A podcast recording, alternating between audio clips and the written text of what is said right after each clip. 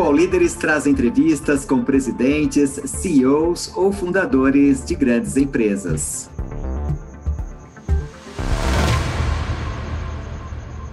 Olá, eu sou Júlio Segala, vice-presidente de operações do Comum América do Sul.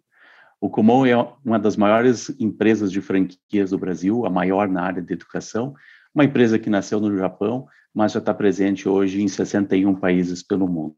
Bacana, Júlio. Muitíssimo obrigada por participar do All Líderes, é, por esse tempo disponível. Júlio, vamos começar falando um pouco como é que está organizada a operação do Kumon no Brasil e na América do Sul.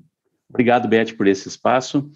É, o Kumon na América do Sul ele é uma matriz regional da matriz mundial que está no Japão. Né? Nós temos uma sede no Brasil, a, em São Paulo, e essa sede é responsável pela expansão, suporte e expansão das franquias em toda a América do Sul. Nós temos uh, alguns escritórios espalhados pelo Brasil, escritórios regionais, temos uns escritórios um pouquinho menores, escritórios de área, onde nós temos pessoas sediadas uh, em várias partes para dar suporte, ficar mais próximos das franquias. O Brasil é um país imenso, nós temos é, 1.500 e mais de 1.500 franquias no Brasil e é, estamos presentes em 593 municípios em todos os estados do Brasil. Então, para dar suporte a isso, a gente criou uma rede de consultores de campo e equipes de suporte espalhadas pelo Brasil. Além disso, nós temos uma subsidiária na Colômbia, outra no Chile e outra na Argentina, onde nós temos uma operação bastante grande nesses três países e temos também franquias que são é, que, que o suporte vem desde o Brasil, desde São Paulo, no Peru, na Bolívia e no Uruguai. Então, nós estamos hoje presentes em sete países da América do Sul, com essa estrutura de matriz regional. Uhum. Muito bem, grandão, né, Júlio? tem, tem bastante coisa para administrar.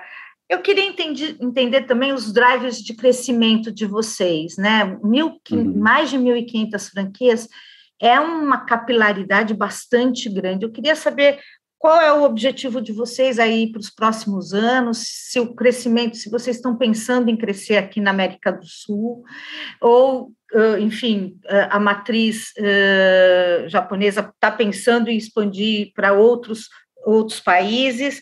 Qual que é o plano, o plano de expansão de vocês? Bom, é, nós estamos sempre.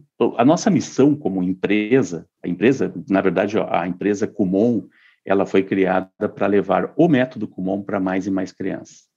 Né? Então, a gente tem como missão expandir expandir o tamanho de cada unidade franqueada e também abrir novas unidades franqueadas mais próximo possível do, da residência dos alunos para que eles possam ter acesso à metodologia, serem desenvolvidos pelo método Kumon.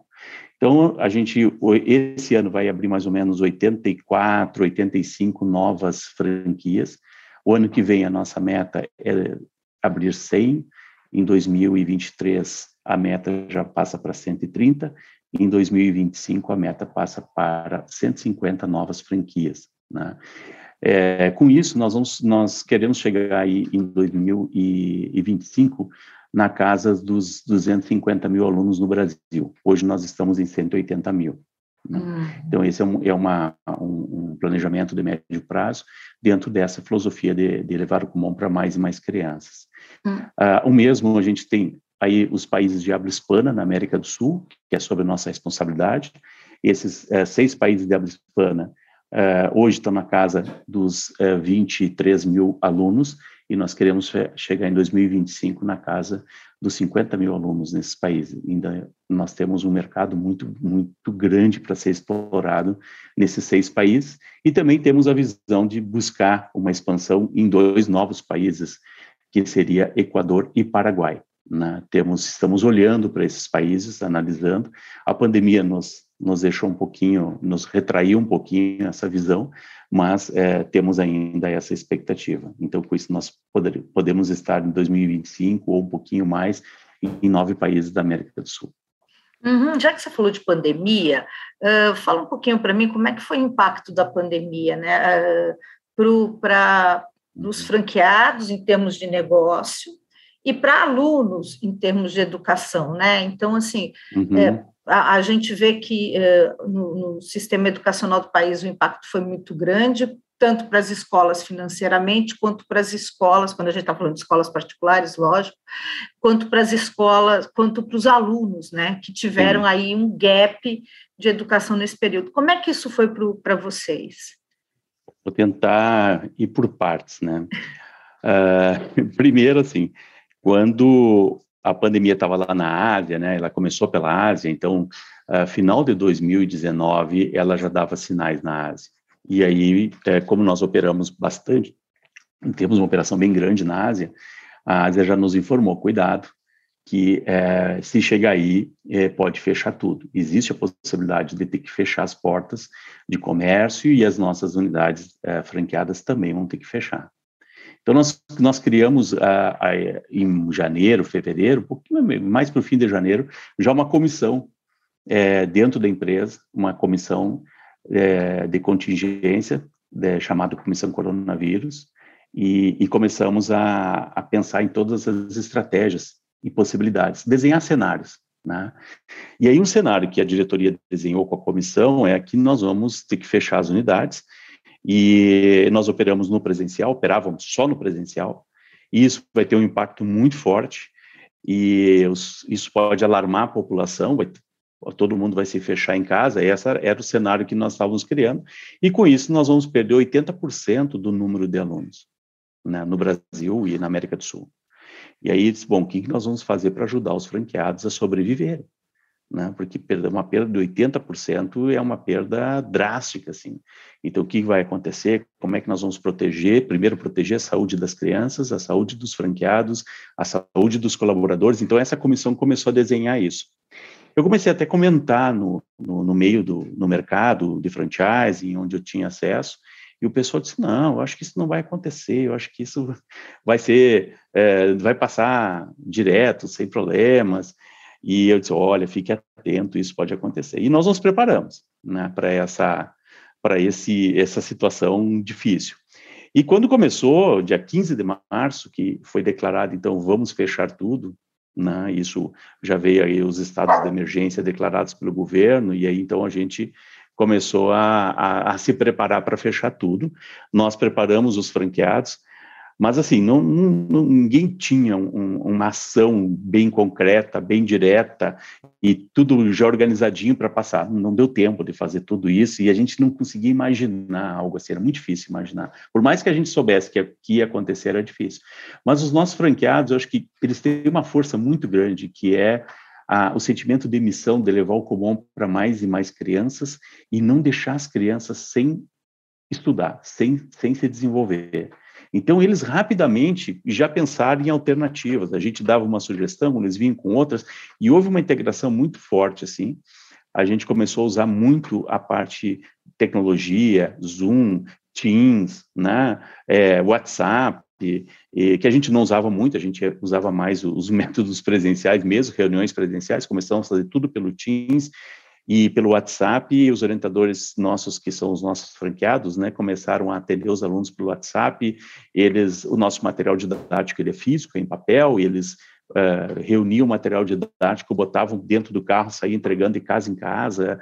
Fizeram todo um esquema de proteção também para o aluno, proteção para eles, por causa do vírus, ninguém sabia direito o que acontecia, aí a gente achava que o vírus ia ficar no papel, não sei quanto tempo, aí tinha várias, várias histórias que foram surgindo e a gente foi, ali naquele meio, foi se virando, mas eu acho que com esse espírito de não deixar os alunos, as crianças sem o estudo, fez com que uh, os colaboradores e principalmente os franqueados, os orientadores do Comum, descobrissem uma forma de fazer com que os alunos continuem, continuassem se desenvolvendo.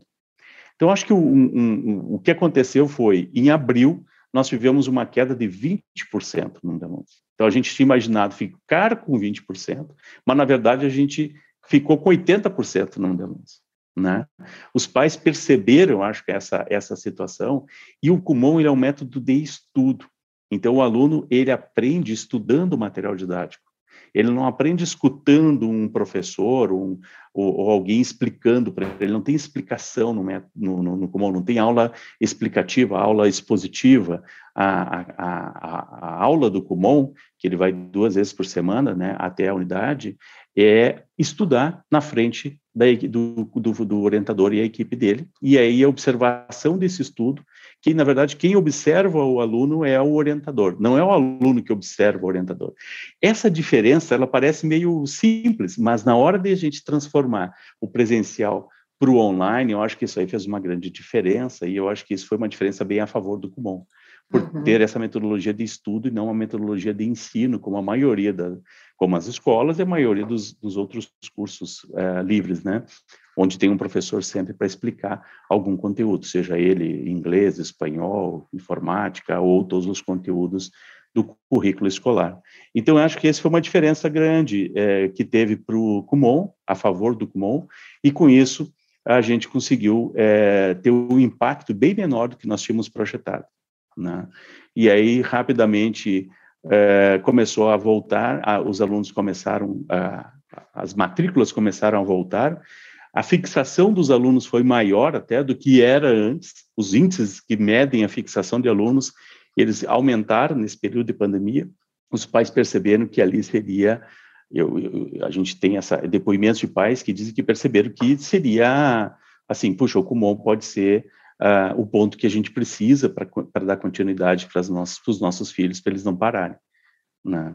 Aí eu, eu acredito que as escolas também passaram por um período bem difícil, é, todo mundo passou, mas eles também tentaram se adaptar aos professores das escolas que eu tive contato a, a, dos meus filhos, eles se esforçaram um monte, eles fizeram coisas assim também é, que não se imaginava para que as crianças não perdessem. Né? Uhum. Então, acho que as escolas também fizeram um grande esforço e, e conseguimos sobreviver a essa pandemia. Né?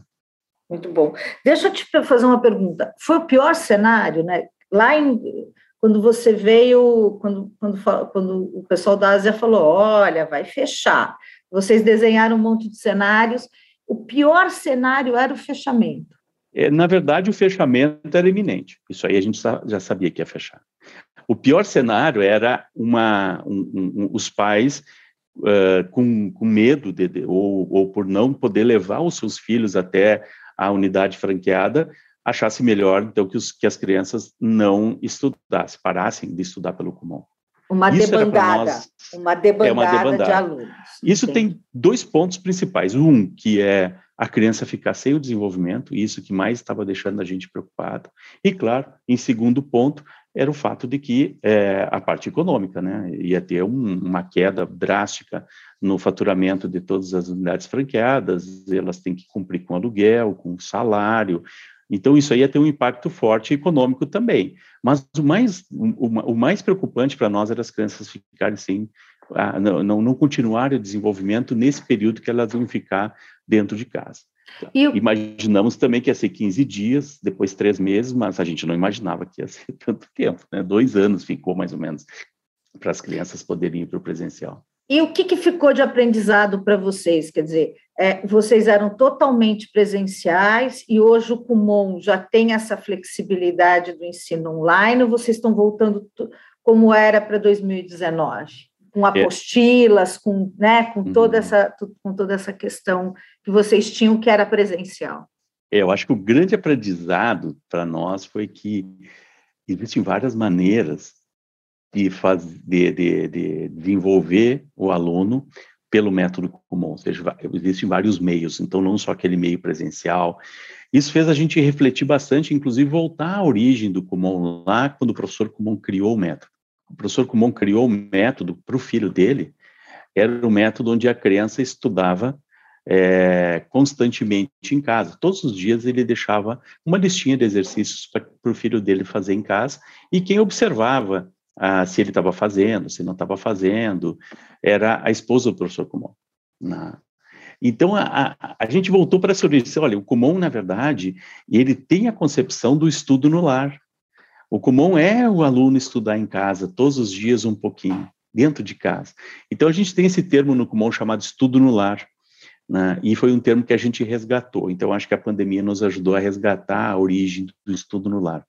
E isso realmente é a, a parte mais importante.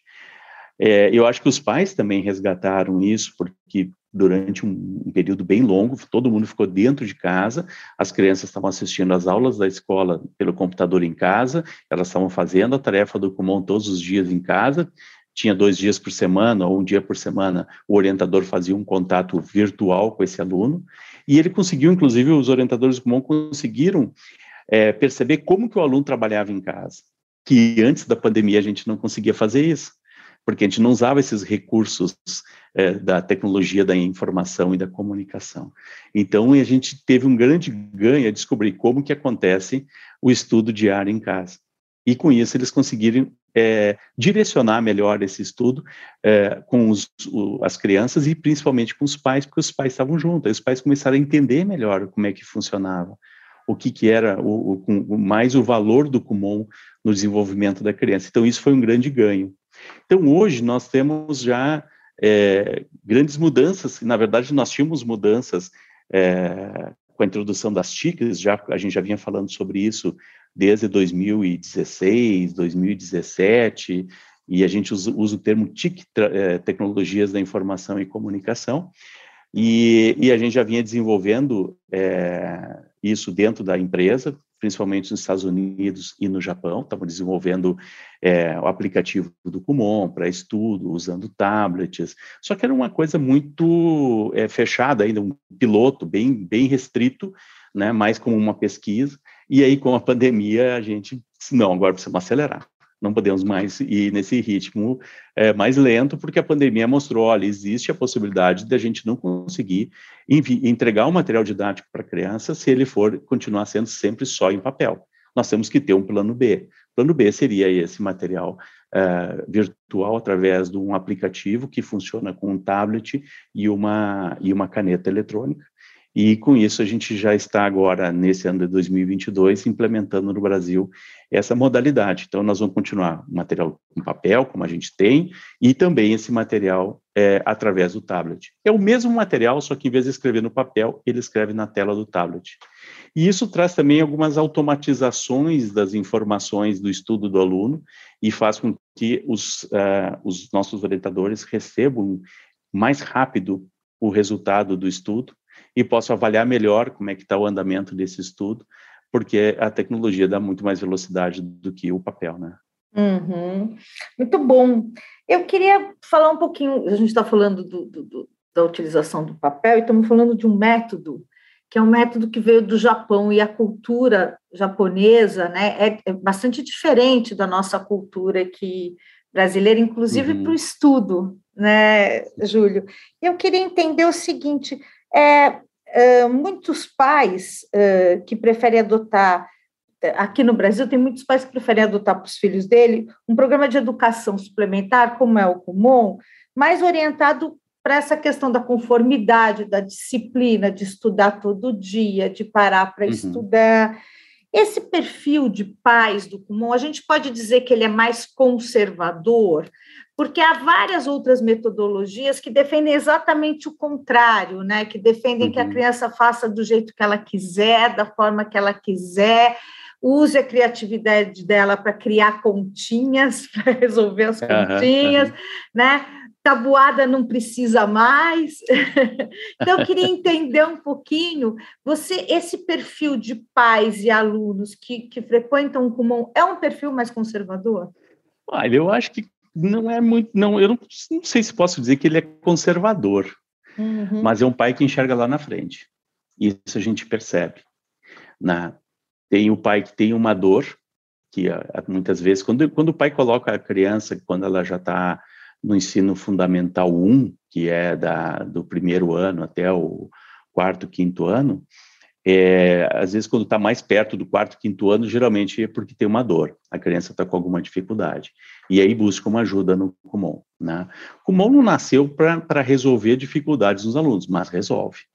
Dá um bom resultado para resolver dificuldades. Ele não é um curso de reforço, na verdade, é um curso de preparo preparo para o futuro. Né? E resolver dificuldades, muitas vezes, é um preparo para o futuro também.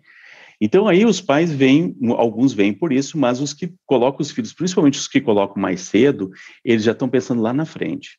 que foi mais ou menos o que o professor Kumon pensou. Quando ele criou, o professor Kumon criou o método, ele queria preparar o filho para que ele tivesse grande facilidade uh, nos conteúdos do ensino médio e conseguisse dominar muito bem a, a, o, a, universidade. Quando ele entrasse na universidade, ele não tivesse dificuldades. Então, o professor Kumon começou a trabalhar com o filho dele conteúdos que é a base da matemática, ele começou pela matemática, né, a base da matemática, e do, do, da série que a criança estava naquele momento até o final do ensino uh, médio do Japão, que na matemática é cálculo de derivadas integrais, cálculo de, que hoje no Brasil é primeiro ano dos cursos de exatas, né, da engenharia, administração, economia, eles usam, eles, a gente vê esse, esse conteúdo no primeiro ano do, da faculdade, mas no Japão no ensino médio. Então o professor Kuhn criou uma estrutura de exercícios que levasse a criança para estudar isso. E também não era preso ao ano escolar, era um trabalho paralelo, então quando o, o, o, o filho dele começou, estava no segundo ano, quando ele estava no sexto ano, ele já estava estudando os conteúdos que estavam é, do ensino médio, já estava estudando cálculo diferencial integral no sexto ano. E isso fez com que a criança se preparasse muito para receber todas as informações que a escola e outros meios dessem para ela. Né? Então, na verdade, o pai que está ali, ele está procurando algo para preparar a criança, olhando lá, no, talvez no, no vestibular, na faculdade, na vida, porque hoje a, a, velocidade das mudanças são tão grandes que os conhecimentos são muito voláteis. Então, a gente tem que estar sempre estudando, porque é, os, conforme a, a, área, que, e, quanto, e hoje tem muito mais áreas, que conforme vai passando o tempo, aqu, aquele conteúdo que tu estudou na, na universidade já não vale mais, já não serve mais já tem outras totalmente diferentes. Então, tu tem que estar num constante estudo. E os pais percebem isso assim, puxa, eu preciso preparar minha criança para isso. Eu não sei se isso é ser conservador, mas eu acho que isso aí é ser preventivo mesmo, é já saber o que está acontecendo lá no futuro e eu começar a me preocupar e preparar meu filho para isso, porque essa é a realidade. Então, aqueles pais que estão mais atentos a essa a esse essas mudanças que o futuro vão, vão trazer para a sociedade com certeza esses procuram alternativas como o Kumon. Kumon, acho que talvez hoje no Brasil o Kumon é a única alternativa que prepara as crianças para o futuro com o desenvolvimento do autodidatismo.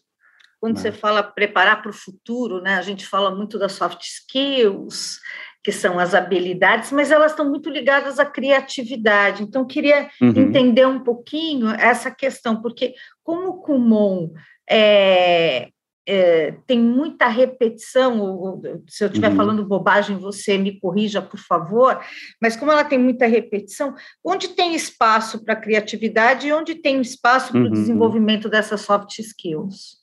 Legal. É uma boa pergunta essa. É, criatividade, né? Para te criar, provavelmente tu vai ter que ter, é, quanto mais, mais input tu tiver, quanto mais informações tu tiver, maior é a chance de tu conseguir ser muito criativo, porque tu vai ter muitas informações, e aí tu vai começando a fazer ligações nessas informações, e aí tu vai pensando, e aí quando tu vê, tu, puxa vida, é isso, e aí cria coisas bem, bem diferentes. Então, eu acho que o Kumon, ele é uma, um, uma metodologia, ou tem um processo que te ajuda muito nessa questão de input. Então, para te ter output, primeiro tu tem que ter um, um, um input. Para te ter uma, para te desenvolver a criatividade, primeiro tu tem que ter um input de, de informações. Senão fica muito difícil tu desenvolver. Né, tu, sem tu estudar nada, sem tu ter noção de alguma coisa, dizer assim, ah, cria alguma, cria, usa a tua criatividade, mas usar criatividade sem ter é, conhecimento fica bem difícil. Então, eu acho que o Comum, ele dá um, um caminho para a criança buscar conhecimento. Como é que faz isso? Né? Por exemplo, se eu pegar a língua pátria, que a gente chama o português, e aí pode ser o espanhol para os países de habla hispana, né? ou inglês para os países que falam inglês.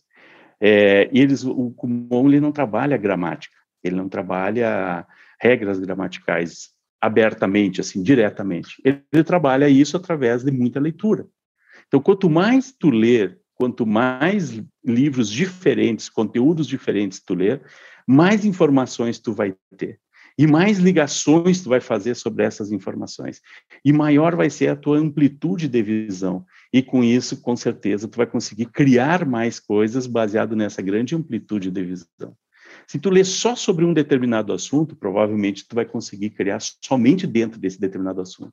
Agora, se tu começar a ler sobre vários assuntos, história, geografia, uh, biografias, como é que eu, as pessoas, então arte, tu começar a estudar sobre arte, mais tu vai conseguir enxergar as coisas, tu vai conseguir ser criativo e até tu vai, eu acho que criatividade tem muito a ver com humor, né? Muitas vezes as pessoas bem-humoradas são pessoas bem criativas e pessoas que têm muito conteúdo, que já leram bastante, que conhecem muito sobre diversos assuntos, eles tendem a ser bem-humorados, com um humor bem interessante. Então, assim, é, eu vejo isso nos alunos do Kumon, eu vejo isso nos meus filhos, que também foram alunos do Kumon, já concluíram o Kumon, e eles têm uma capacidade de leitura em língua pátria e inglês, livros, literatura em inglês também, muito grande. Então, hum. por exemplo, se ele tiver essa capacidade de leitura em inglês, ele vai ler os conteúdos, o estado da arte. Ele não precisa esperar traduzir para o português para ele ler. E ainda por cima ele vai pegar a ideia original de quem escreveu, muitos livros originalmente são escritos em inglês. Então ele vai ler o que o autor escreveu e não o que um, um, um tradutor interpretou o que o autor escreveu e aí escreveu em português e eu estou lendo em português tem um ruído nesse meio. Eu não vou na fonte. Então, esse é um dos objetivos que o, o professor Kumon pensou quando criou o Kumon de inglês. Eu vou fazer com que os, as crianças possam ler as, as obras originais em inglês. E aí, no, no Kumon, pelo menos aqui no Brasil, são quatro disciplinas, né? Que você falou, Exatamente. que é o inglês, o português, a matemática e o japonês. E aí eu fico pensando assim, é, tudo bem que é importante saber uma, uma terceira, uma quarta língua, mas o japonês no Brasil faz sentido? Júlio. É interessante. A história do japonês é interessante, né? Ele é, é, é, um, é, um, é um, ele é bem, bem pequeno, assim, o mercado nosso japonês é pequeno. Por exemplo, nós temos dos, dos 180, do, na, vou falar da América do Sul, 203 mil alunos na América do Sul. Desses, 98 mil ou seja, 48% são matemática, estudo matemática hoje. São, esses 203 mil são crianças que estão matriculadas hoje. Hoje, que eu vou dizer, final, até final de junho. Pode ser que agora em julho tenha até um pouquinho mais. Mas no, 48% estão na matemática, um terço, 67 mil alunos estudam português, 18%, 35 mil alunos estudam inglês e 2.100 estudam japonês. Mas tudo bem, japonês só tem no Brasil e algumas regiões, né? Não tem nos 500, nos 593 municípios não tem a disciplina de japonês. É bem bem mais restrito assim, porque é mais, é mais precisa de pessoas que tenham conhecimento de japonês e não é tão simples. Mas por que o japonês, né? A gente tem dois, dois cursos de japonês, na verdade, duas uh, duas linhas. Uma é o japonês como língua pátria, assim como o português, né? E a gente tem o japonês para estrangeiros, para ensinar estrangeiros a falar japonês, né? Que a gente chama essa, é, o língua pátria a gente chama de kokugo, que é o termo em japonês, e para estrangeiros a gente chama de nihongo. Esse nihongo então ensina é, brasileiros a falar japonês, não uhum. não só falar, desculpe, a ler, escrever e falar porque muitos descendentes falam japonês, mas não leem e escrevem, porque é bem mais, é bem mais complicado. Então, no Kumon de Nihongo, tu aprende a, a ler, escrever e falar em japonês. Né? E a, o Brasil é a, é a maior colônia japonesa, a maior concentração de japoneses, de descendentes japoneses depois do Japão. Né? É, o japonês, eu já fui ao Japão mais de 20 vezes.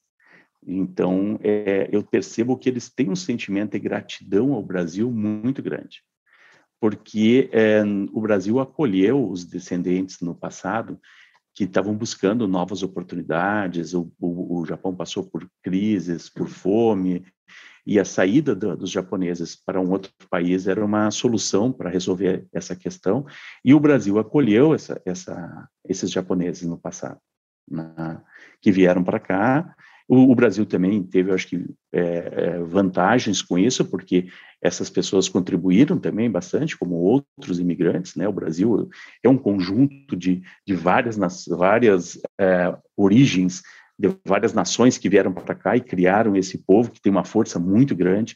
O Brasil, eu, eu, eu acho que o brasileiro tem uma força enorme, e o japonês ajudou nisso.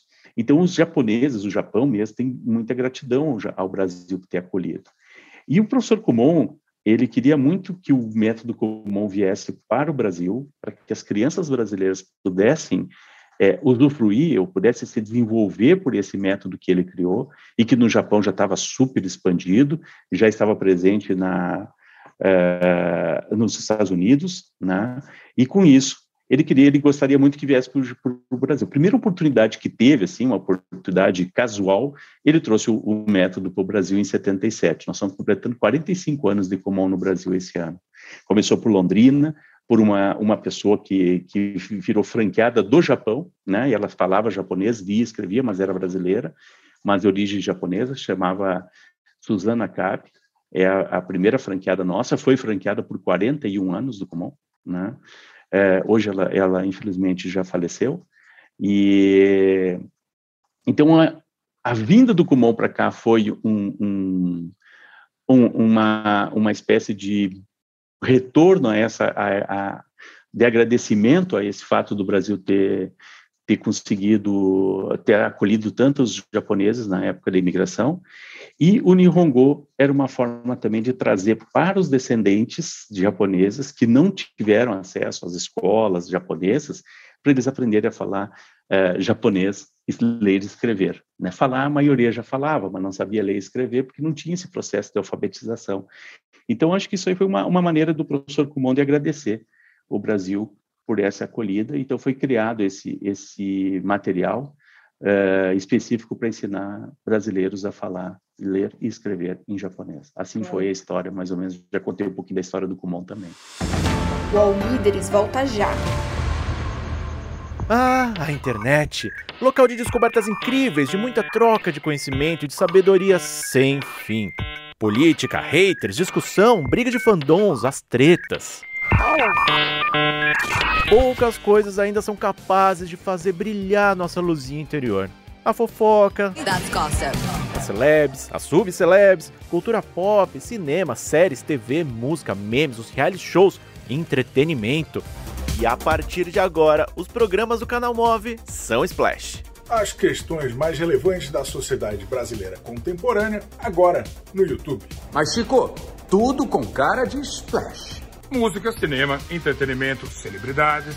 Fofoca que a gente ama, os realities. Filmes, séries, curiosidades da cultura pop. E tudo que tá bombando na internet e no mundo. E até perrengue na fazenda vai ter. Aô, Splash! E tudo isso você também pode acompanhar nas outras redes sociais de Splash virou trend, virou thread, virou meme, virou splash. O Kumon é só para criança? Ou você já tem um perfil adulto fazendo Kumon? Por exemplo, a Beth pode fazer Kumon, né? Pode. A gente sempre pensa na, na questão infantil.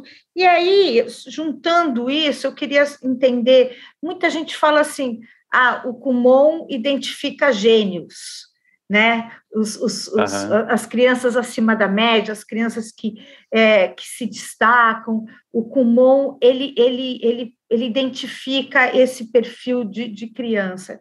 Isso é uma verdade também? Bom, vamos lá. Primeira pergunta. É só criança? Não, não é só criança. Na verdade, o Kumon não tem, assim, é, uma faixa etária específica. A metodologia ela não é feita para uma faixa etária específica. Né? A maioria dos nossos alunos estão entre pré, uh, os, os, últimos anos da pré-escola e o, o, o, ensino fundamental 1. Aí está a massa de alunos, nesses 203 mil alunos, a massa, a maioria está nessa, nessa faixa etária. Mas nós temos uh, recém-nascidos, é, bebês é, pré-três, três anos, dois, dois anos, quatro, e temos também é, adolescentes e adultos, e até terceira idade, né? É, pessoas mais idosas que fazem comum. É um número bem mais reduzido, por exemplo, bebês é pouco, os, eh, são alguns franqueados nossos que se aventuram, geralmente são netos, né, dos nossos franqueados, que eles fazem um trabalho. Tem trabalhos que dá para fazer com bebês tranquilamente, só que precisa muito da participação dos pais, e às vezes os pais não têm essa disponibilidade, né, então a gente, não, então espera ele ter mais independência, depois volta aqui. Mas uh, tem alguns que pais que aceitam, topam o desafio, e orientadores que topam também esse desafio, E a gente já teve que até desenvolver móveis para cadeirinhas, sabe, para colocar a criança com cintinho, porque isso a gente não imaginava que um dia ia acontecer e está acontecendo. Então é bem interessante essa esse processo. E tem idosos também que gostam de fazer o comum. Comum é um método de estudo, como eu falei antes. Estudar é para qualquer pessoa, não interessa a idade, né? Então ele se adapta tranquilamente a isso. Bom, é, é, é, é assim, é, é, é, recorrente a gente escutar. Ah, quando eu era criança, assim, amigos meus, quando eu era criança, é, os, os melhores, os gênios da minha sala faziam Kumon. É que, na verdade, é, não é que o Kumon é, busca gênios ou pessoas superdotadas, e, e, e nem, assim, transforma pessoas em superdotadas. E o Kumon, ele, ele, ele dá, ele é um método que ensina o aluno a estudar, ensina o aluno a aprender sozinho, e desenvolve muito essa, esse, dá muito input para o aluno poder se desenvolver. Né? Aí vem aquela história da criatividade, né? O Kumon ele mostra por exemplo, matemática, ele mostra formas de resolver os algoritmos tradicionais, não tem nada de especial. Se for olhar o material do Kumon, não tem nada que as escolas não ensinem, não tem nada de diferente. Mas ele muitas vezes ensina alguns passos diferentes. Olha, tu pode resolver esse exercício assim, tu pode resolver dessa forma também. Tudo chega no resultado, né? E ele vai desenvolvendo uma linha de raciocínio na criança. A matemática por si só, eu, eu, eu sou formado em licenciatura em matemática e física e sou engenheiro eletricista. Então, assim, eu trabalhei muito a matemática, porque engenharia elétrica a gente estuda através de modelagem matemática. Eu não consigo pegar na tensão, pegar na corrente, então é tudo através de modelagem matemática. A matemática por si só, ela não serve para nada. A matemática é uma ferramenta. Então, por exemplo, números complexos, não sei se tu lembras disso, né? Que tem uma parte real e uma parte imaginária, é aquela história da raiz quadrada de menos um, né? Que tem o tal de i, né? Ou j, dependendo. Então, o número complexo, ele, ele, ele é uma ferramenta que, se tu for aplicar na eletricidade, é fantástico. Mas ele por si só não serve para nada. Agora, ele aplicado na, na, eletricidade, por exemplo, é fantástico. Tu consegue fazer uma modelagem matemática, estudar coisas. Agora, eu tenho que ter domínio do número complexo para eu aplicá-lo, para aplicar ele na eletricidade. Se eu não dominar o número complexo, eu não vou conseguir aplicar na, na, na eletricidade. Então, tenho que saber somar, tenho que saber, e saber com, com, com destreza, não é assim, somar nos dedos, porque senão eu não vou conseguir aplicar. Então, eu como matemático, como engenheiro, eu vejo que a matemática ela é uma ferramenta valiosa, mas é uma ferramenta. Se eu não souber usar bem a ferramenta, eu não vou conseguir fazer o meu serviço, o, o trabalho para qual ela se destina adequadamente. Uma vassoura, que é uma ferramenta extremamente simples e usada no trabalho para a gente limpar a casa. Se tu não souber usar a vassoura direitinho, não vai varrer direito, né? Então, para é. isso, tu precisa varrer muitas vezes para te poder entender como é que funciona uma vassoura. Né? Então, assim, a coisa mais simples que tem. Então, é assim, eu acho que aí essas, essas crianças acabam é, adquirindo uma capacidade de estudo e de raciocínio muito grande e elas se destacam em relação aos que não têm essa mesma capacidade. Elas não precisam estudar muito para entender o que o professor está falando. Elas, elas não precisam estudar muito para tirar 10 na prova. Elas uhum. estudam um pouquinho, elas prestam atenção na aula, elas já têm um raciocínio mais desenvolvido, e elas vão lá e gabaritam a prova sem muito esforço. Né? Uhum. E isso aí eu acho que traz a felicidade para uma criança, sendo bem sincero. É, ela fica feliz, né, quando ela gabarita. Eu ficava, pelo menos, quando era pequena. Deixa eu te perguntar uma coisa. Quando você falou, Betty, olha, a gente tem recém-nascidos, a gente tem bebês, né? Lógico, não é uma quantidade enorme, mas a gente tem um, uma procura. É, uh, e até crianças de três anos, de quatro anos.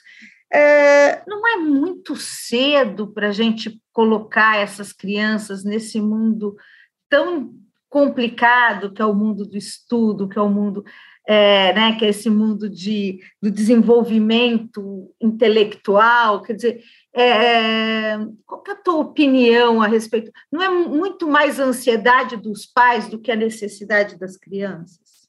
Mas, é, é, que, na verdade, assim, ó, quando tu coloca um, um bebê, quando tu vai trabalhar um bebê, tu não vai ficar trabalhando matemática com ele, ensinando cálculo para o bebê, né? Não é isso.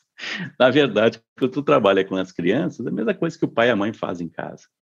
Por exemplo, teus filhos, quando eram pequenos, acredito que tu tinha bastante estímulos, né? Tu mostrava cores, tentava mostrar para eles como é que, que aquilo era o amarelo, aquilo era o preto, aquilo era o marrom.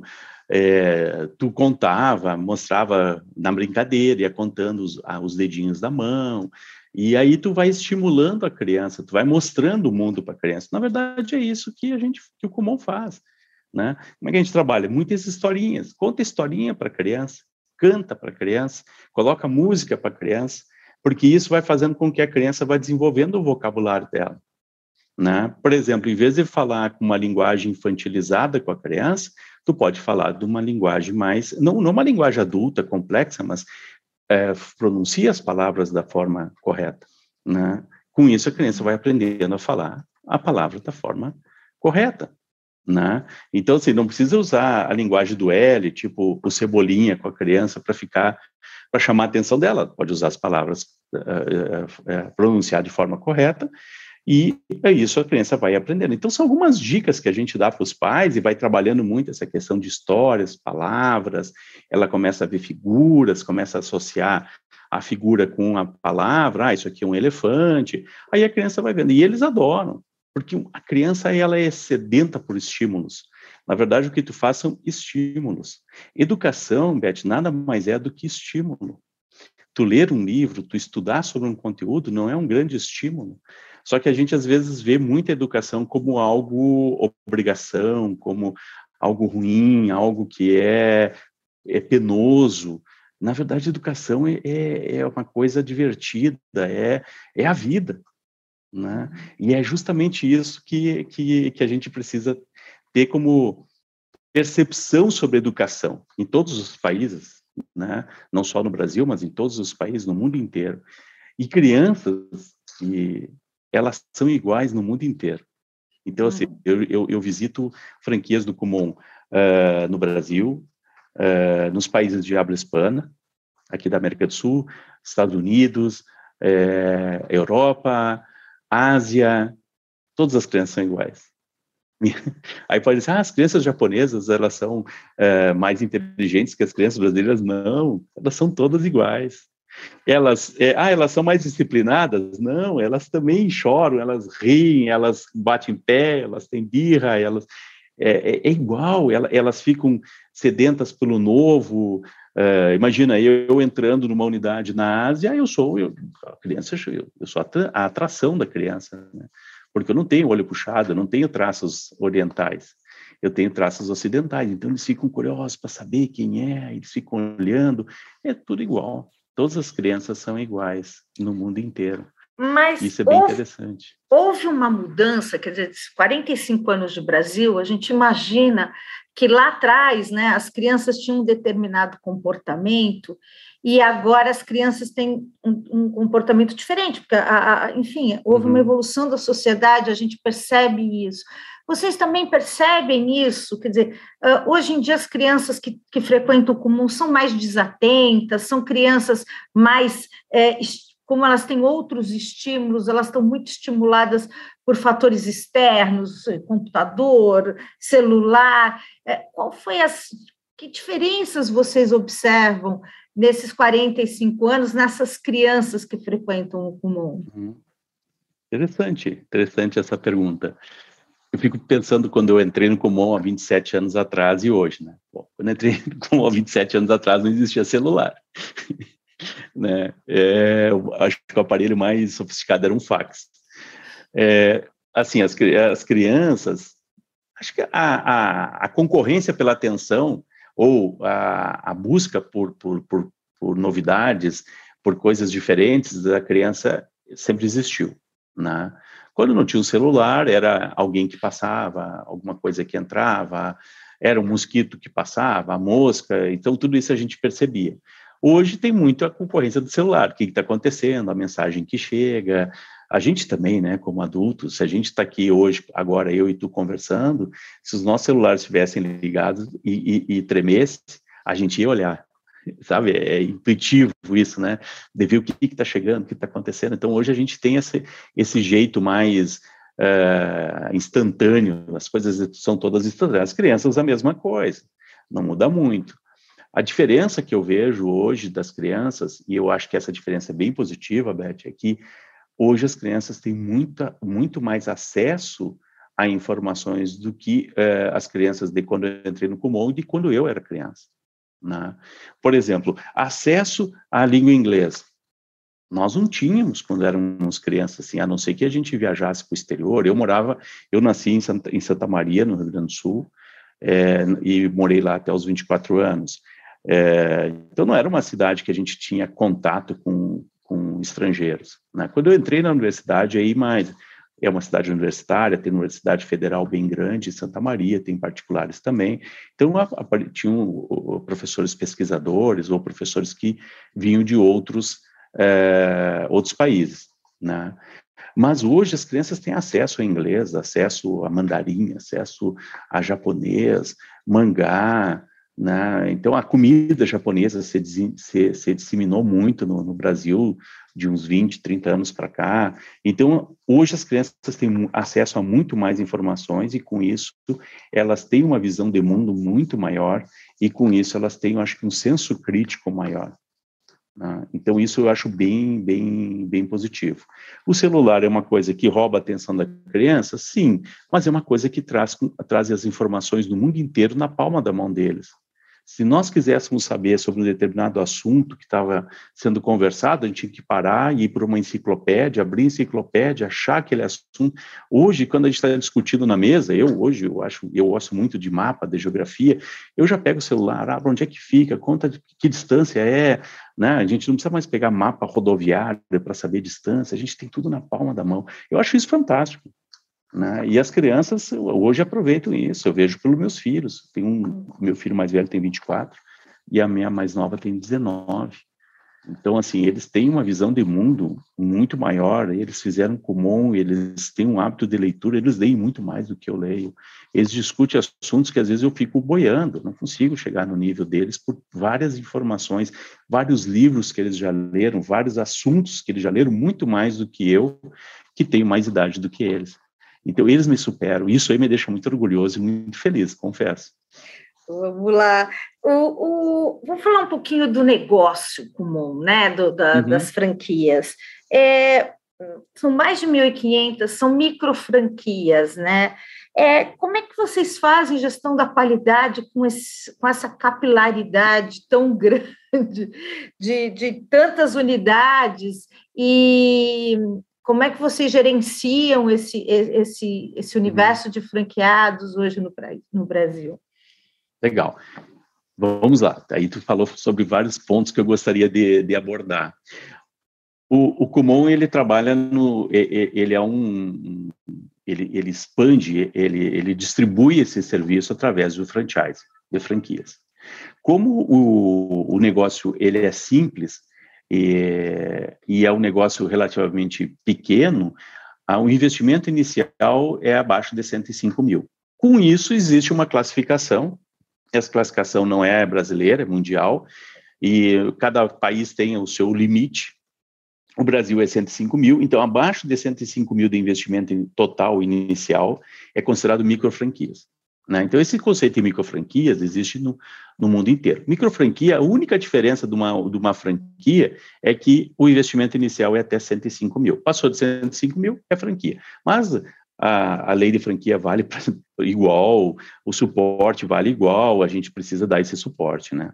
Então, é, com isso, a gente tem é, pequenos empreendedores, pequenos negócios, 1.500 pequenos negócios. E é, para conseguir dar esse suporte, a gente tem uma estrutura no franqueador, né? uma estrutura que nós temos 70 consultores de campo espalhados pelo Brasil. Né? Então, isso é uma estrutura para o mercado de franchising relativamente grande. Né? É, mas eu acho que o principal mesmo é a cultura que existe dentro do Kumon, a cultura de buscar o que é melhor para a criança. Né? Nós temos um, um, uma declaração de valores chamada Kumon Way, que diz que em primeiro lugar está a criança. Então a gente tem que buscar o que é melhor para a criança. Isso vale para o franqueado e vale para o franqueador. Né?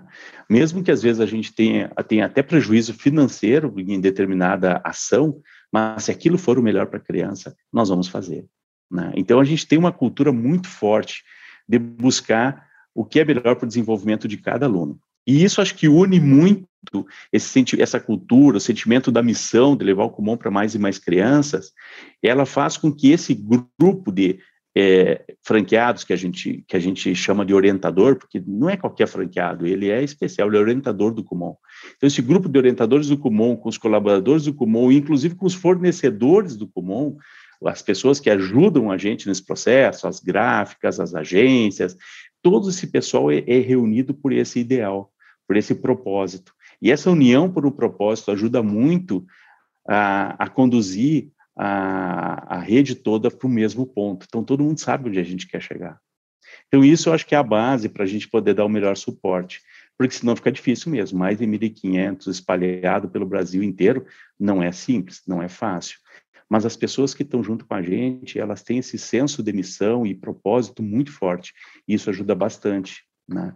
Claro que existem é, algumas regras, existem a, existe a metodologia, a gente tem muito material do professor Kumon, tem material que, que vem, que é mundial, que é produzido no Japão, e esses, livro, esses livros, esses livretos, esses manuais ajudam a conduzir a parte mais, é, digamos, mais técnica, mais micro. Mas o, o sentimento de missão e propósito, esse aí é o que está por trás de tudo isso. Sem ele, eu acho que não adiantava manuais e, uhum. e, e, livretos, livros como a gente tem. Eu acho que isso, isso aí é um, isso é um ponto muito forte do Kumon, como eu estou te falando mais assim como um profissional na área de franchising, olhando o Kumon de fora, isso é um ponto muito forte no Kumon.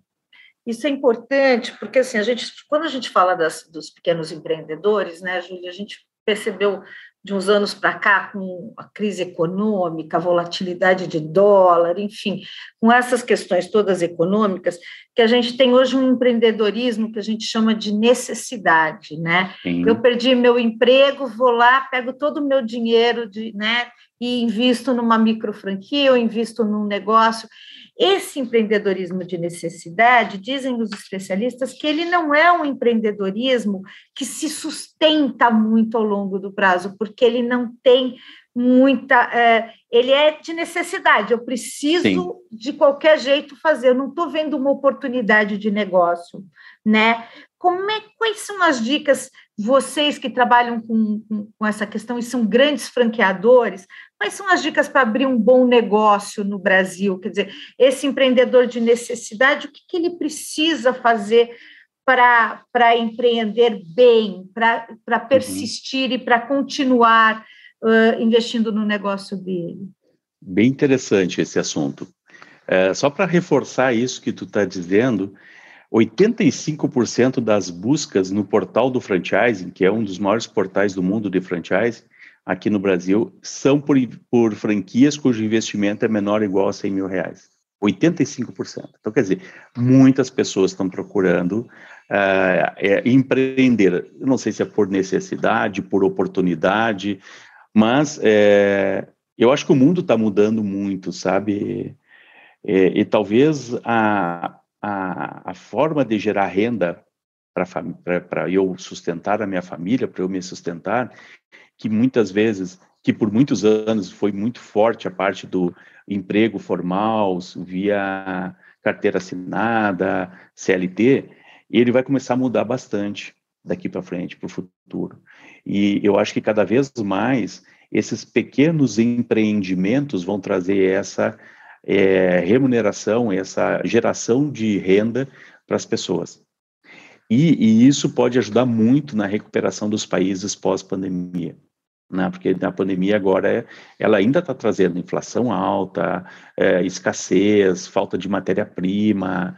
É, eu acho que ainda pode é, a situação ficar um pouco mais complicada do que já está em todo o mundo, em todos os países.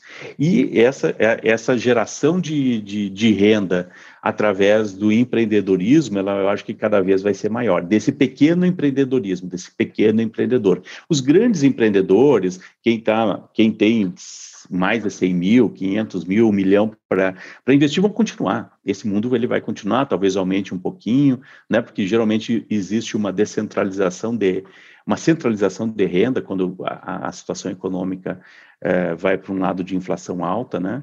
Então isso vai continuar, mas vai ter muita gente precisando. Eu acho que o franchising ele pode ser uma boa saída para esse grupo. Por quê?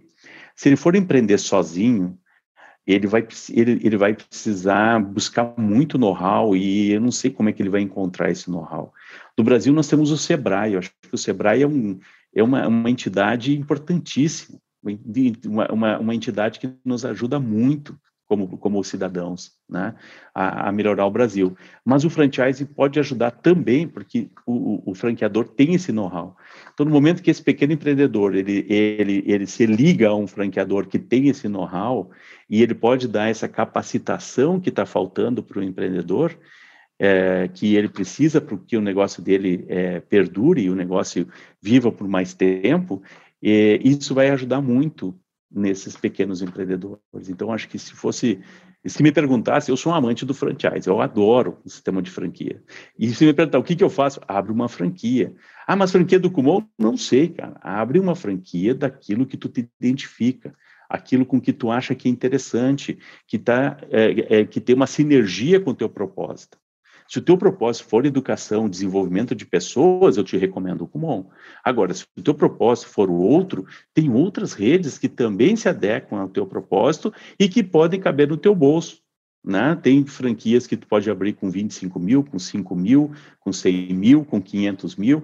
Existe, assim, um leque muito grande e o Brasil está muito desenvolvido na área de franchise. Uhum. Não, acho que o Brasil está muito bem. Qual é a dificuldade desse mercado de franquias hoje? É, quando a gente pensa em, em, em, termos de legislação, de impostos, de, enfim, uhum. onde estão os gargalos hoje? Por que, que a gente não cresce mais no mercado de franquias? Onde estão esses gargalos? Bom, eu, o Brasil tem uma legislação é, de franquia como poucos países têm. Né? Uma primeira lei de franquias foi em 1994, dezembro, e agora foi reeditada uma nova lei em março de 2019. E uma lei que, que realmente bem elaborada, assim, eu acho que ela, ela baliza muito bem o, o mercado. Né? Ela, ela deixa muito claro o papel de cada parte, o papel do franqueador, o papel do franqueado, e deixou essa de 2019 deixou muito claro como é que funciona essa relação entre franqueado e franqueador. Né? Então, isso acho que está ajudando, e eu tenho, eu tenho para mim que com essa nova lei de 2019 vai aumentar mais ainda. Então, acho que o, o nosso mercado hoje de franchising, ele, por exemplo, no, no primeiro trimestre de 2022, ele cresceu 8,8% o faturamento das redes de franquia em relação ao primeiro trimestre de 2021. Ah, mas 2021 estava na pandemia. Tá ok, mas primeiro trimestre de 2022 cresceu 2,4% em relação a 2020, antes da pandemia. Que a pandemia, dá para considerar que o primeiro trimestre de 2020 não foi muito afetado pela pandemia no Brasil. Então, o, o, o franchising realmente está crescendo, e isso é pós a, a essa nova lei do franchise. A questão tributária no Brasil, ela é uma questão bastante debatida, é, é, é uma situação é, que todas as empresas, seja franchise, seja qual for a empresa, ela está imersa nesse sistema tributário, que foi a forma como o Brasil encontrou até hoje de, de operar, de fazer com que o país ande. Se mudar esse sistema tributário, talvez a gente possa provocar mudanças aí que, que torne é, mais adequado, mais propício para crescimento ou não, né? Aí eu acho que é uma questão de tempo e a, e a gente elaborando. Eu acho que dentro do panorama que nós temos hoje, nós já conseguimos crescer bastante, vamos conseguir crescer bastante, é, tanto em franquias, e eu tenho, eu tenho também uma visão de que é, o mercado ele vai crescer. Vão ter transformações. Eu acho que é, aquela história, o dinheiro ele não some, ele, o dinheiro não desaparece, ele só ele vai de um lado para o outro. Então, para aquele lado de onde saiu o dinheiro, ali ele vai ser aquele setor, aqueles setores vão ficar prejudicados, mas vai ir para outros lados onde esses setores vão, vão, vão crescer. Mas e no total, quando a gente olha o total, o dinheiro está ali. E, e tem gente crescendo, o mercado está crescendo, oportunidades vão ter. Agora, cada vez mais a gente tem que se reinventar, isso aí é fato. Né? A gente a gente está quase acabando, Júlio. Eu queria entender só um pouquinho, quer dizer, é, o Brasil é um país é, que tem um sistema tributário complicado, né? Os empresários reclamam bastante da burocracia, da, da, da, das, das, questões é, tributárias, não só dos valores, mas né, do, do sistema em si, que é bastante complexo, né? É, eu ouço dos empresários dizendo o seguinte: não, o problema às vezes não é nem o valor, o problema é ter que ter essa, essa, essa questão da, da, da transparência e, de, e, da, e da simplificação que é necessária no, no, no Brasil. Como é que você explica o Brasil para sua matriz lá no Japão? Você tem dificuldades para explicar? Olha, o Brasil é assim. É, como é que você faz essa? É, quais são as dificuldades que você tem para explicar Brasil, governos, falas para os japoneses? É, na verdade, assim, a, o sistema tributário japonês ele é um pouco mais simples do que o do Brasil. Né? Então, isso aí é fato. É, isso é bom é ruim?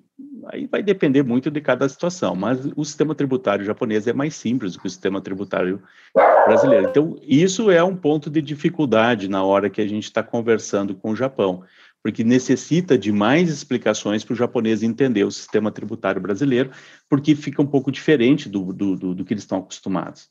Né? Então, esse, esse é um ponto. Né? Agora, é, existem diferenças entre os países de cultura, de forma de atuar, e, e por isso, inclusive, que, que cada vez mais o Kumon está colocando pessoas é, nativas, não expatriados japoneses, mas pessoas locais, para ajudar na operação, assumindo cargos uh, altos dentro da empresa para ajudar nessa operação, porque conhecem mais a cultura, o sistema tributário, uh, os valores daquele país. Né? Então, assim, tem diferença entre, entre Brasil e Japão? Tem, várias diferenças. Né? Eu, eu considero, assim, analisando algumas diferenças do Brasil em relação ao Japão. Eu acho melhor para o Brasil, outras diferenças do Japão para o Brasil, eu acho melhor para o Japão, né? E não tem como a gente pegar assim, ah, eu vou pegar o que é bom do Brasil, o que é bom do Japão, vou juntar e fazer o país melhor. É muito difícil, porque existem histórias, existem motivos, é, e que às vezes a gente não consegue trazer isso. Né? Uhum. Então, acho que essa diversidade ela é bem interessante. Ela é bem interessante. E os, o pessoal do Japão, da, pelo menos os da empresa, que são os japoneses que eu mais convivo, eles entendem essas diferenças. Eles estão acostumados, porque se for para os países da Europa, para os Estados Unidos, também tem diferença. Uhum. Não são iguais ao Japão, não são iguais ao Brasil. E tem coisas que, que, que no Brasil até são melhores do que em outros países. Então, eles entendem, e, e, se a empresa é mundial, tem que entender e tem que saber operar em todas as, as, circunstâncias. Me dá um exemplo dessas coisas boas que tem no Brasil em relação ao Japão, que eu fiquei curioso. Olha, um ponto, nós somos muito criativos. A gente sabe lidar muito bem com o imprevisível, né? com o imprevisível, assim. É, estávamos programados para fazer tal coisa e a gente só, na verdade, a gente só programa uma coisa no Brasil, né? Eu vou fazer tal coisa. Não tem plano, geralmente não tem plano B, né? Em geral. E uh, a gente consegue, se não der certo, a gente tem mais flexibilidade, a gente consegue fazer se virar, sabe? A gente consegue ter uma saída. Então, eu acho isso bem positivo, né? Uh, a cultura oriental, não só o Japão, mas todos os orientais, geralmente eles são mais, é, eles preferem mais o que é previsível, até por um histórico. Né? Um, eles têm uma cultura milenar. Quando o Brasil foi descoberto, eles já existiam há muito tempo, né? como nação, como é, já tinham fábricas, já tinham universidades, né? Então, é, a, a, eles, eles têm mais essa mais dificuldade na imprevisibilidade. Assim, quando acontece alguma coisa é, diferente do que estava programado, como eu vou reagir, como eu vou fazer. Então, o brasileiro ele consegue, eu acho que se sair bem melhor. E essa é a minha a minha percepção. Muito bom, muito bom. Hum. Pelo menos é um bom exemplo, é verdade. É, Tem uma diferença, Beth, bem ah. simples. Uhum. Padaria em São Paulo. A padaria em São Paulo, eu acho que é o lugar onde tu mais customiza o que tu quer Eu quero lanche, assim, tu olha o cardápio, cardápio, um cardápio de uma padaria de São Paulo tem páginas e páginas, né? E pode misturar aquele, aquele lanche. Eu quero um pedaço do lanche A com do B com do C e o cara faz. Em outros países não tem essa customização. Ah, eu não quero cebola. Bom, então pede outro prato, porque esse vai cebola. e o brasileiro ele tem essa customização porque ele tem essa, essa possibilidade, essa flexibilidade. Eu acho isso fantástico no brasileiro. Uhum. E o que, que, muda com a entrada do Minoru Tanabe para vocês? Uhum. É bem interessante. É, o, o, Minoru Tanabe, ele, ele, ele, ele, gosta de ser chamado de Mino, que é o apelido, né? Ele, ele, é, ele é presidente do Kumon América do Norte, que é outra matriz regional. Então, no início da nossa conversa, eu falei que o, que o Kumon é dividido em matrizes regionais. Ele é presidente do Comum América do Norte, vai continuar presidente do Comum América do Norte e vai acumular a função de, de presidente do Comum América do Sul. Né? E com isso, a, a, a, a nossa expectativa, e, e essa missão dele, ele, ele diz que ele vai servir de ponte entre o Comum América do Sul e o Comum América do Norte, porque tem muitas coisas na, na América do Sul que são muito interessantes para levar para o Comum América do Norte, e, eu, e o inverso é a mesma coisa. Tem muitas coisas interessantes no Comum América do Norte, que é importante vir para o Comum América do Sul, e com isso a gente vai fortalecer mais a nossa rede. Né? Então, o, o, por exemplo, o Comum América do Sul foi o que mais rapidamente se recuperou no número de alunos no mundo inteiro, o Brasil principalmente. Então, foi o que teve a maior recuperação pós-pandemia, quer dizer, pós-pandemia não dá para dizer porque a pandemia ainda não acabou, mas após esse, esse lockdown, essa, essa, essa, essa situação é, bem grave da pandemia do, do coronavírus, nós, o Brasil foi o que mais rapidamente recuperou o número de alunos em relação ao que tinha antes da pandemia. Então, eu, isso é bem positivo. Então, o, o, o Minoru Tanabe vem com esse olhar também. O que, que vocês fizeram aí? Porque eu quero aprender também. Né? Mas hoje, a, a, a Comum América do Norte, ele tem recorde de matrículas, recorde histórico de matrículas. Isso, é, e nós não chegamos nesse nível de ter recorde histórico de matrículas ainda. Vamos aprender com eles. O que, que eles estão fazendo lá? Né? Uhum. Então, a operação do Comum, do Comum América do Norte é uma das maiores operações, da, do, é a maior operação do Ocidente. Vamos aprender com eles. Então, juntando a América do Norte com a América do Sul, essa integração, nós não vamos fazer um, uma matriz regional só, vamos ter duas matrizes regionais, mas através dessa ligação, a gente vai aprender muito mutuamente, os colaboradores e os, e os franqueados também. Né? E aí a gente vai estar fazendo uma operação mais uniforme em toda a América, em todas as Américas, Norte, hum. Central e Sul. E aí, para a gente terminar, Júlia, eu queria que você falasse um pouquinho que dicas você pode dar para os nossos ouvintes, para os nossos leitores, para o pessoal que vai nos ver no vídeo, no YouTube, que dicas você pode dar para construir uma carreira de sucesso? Você que está tanto tempo construindo essa carreira dentro do Kumon, é. que dicas, né? Que a pessoa olhando para você fala assim, puxa, tanto tempo. E, e, e hoje o mundo está tão, né? As pessoas estão ficando dois, uhum. três anos numa empresa e, acab e acabam saindo, né? Que dicas você pode dar para esse pessoal? Sabe que é, eu acho que o ponto principal, Beth, partir tu tem que construir uma história e essa história ela tem que ser focada no, no, no num propósito. Tem que ter um propósito para trabalhar, né? Então, por exemplo, eu estou há 27 anos no Kumon. Eu já tive várias vários cargos, já, já tive várias funções, várias responsabilidades dentro da empresa. Responsabilidades maiores, menores, diferentes, já, já atuei na, no, no Chile, já atuei na Argentina, mas eu sempre fiz a mesma coisa. Eu sempre trabalhei para dar suporte para os nossos franqueados, orientadores, para que eles desenvolvam mais os alunos. Esse é o objetivo, esse é o propósito comum. Cada empresa tem seu propósito, né? cada empresa tem seus objetivos. Então, foca no objetivo, não foca na carreira. Né? Foca olhando para o cliente, olhando para o teu produto, faz com que esse produto seja o melhor possível, que tenha o maior valor para o cliente. E com isso, eu acho que as coisas vão. A carreira é uma consequência. Não é um, se tu ficar olhando muito para a carreira, como eu quero ser presidente, eu quero ser diretor, eu quero ser gerente, ficar olhando quando a gente pega aquele organograma, né, que geralmente é assim, na verdade o, organograma do Kumon é assim, é invertido, é pirâmide invertida, mas em todas as empresas o organograma é assim, né? Para de olhar para cima, olha para baixo, olha para o teu cliente, olha para quem está abaixo de ti, porque ele está precisando da tua ajuda. Se tu focar nele, focar no produto, o resto é consequência, né? e pensa muito no produto. Eu também sou um produto.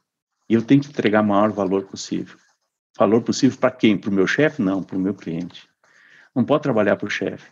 Né? Então, assim, as pessoas que trabalham comigo hoje, eu tenho, tenho que trabalhar para os alunos, para os orientadores, não para mim, porque aí não, não, não tem como tu valorizar essa pessoa que está olhando para cima, olhando para o chefe, querendo criar uma carreira, desenhar uma carreira, o desenho da carreira tem que ser esse foco no produto, entregar o maior valor possível para o, o cliente. E isso vale para qualquer tipo de empresa, qualquer tipo de produto, seja ele um produto, um serviço. Se tu tiver esse, eu acho que se tiver essa filosofia na hora de trabalhar, tu consegue é, criar um legado. Na verdade, a carreira nada mais é do que um legado. Tem que deixar o teu legado na sociedade, deixar o teu legado no mundo. E aí é para eu eu trabalho para isso. Bacana. Júlio, obrigada por, por participar do All Líderes é, e até uma próxima. Muito obrigado pela oportunidade, foi muito prazeroso conversar contigo aí e aguardo para ver assim como é que vai ficar esse vídeo, como é que vai ficar o resultado. Muito obrigado, viu, Beth? Estou à disposição. O Mon está à disposição de vocês. O All Líderes tem reportagem de Beth Matias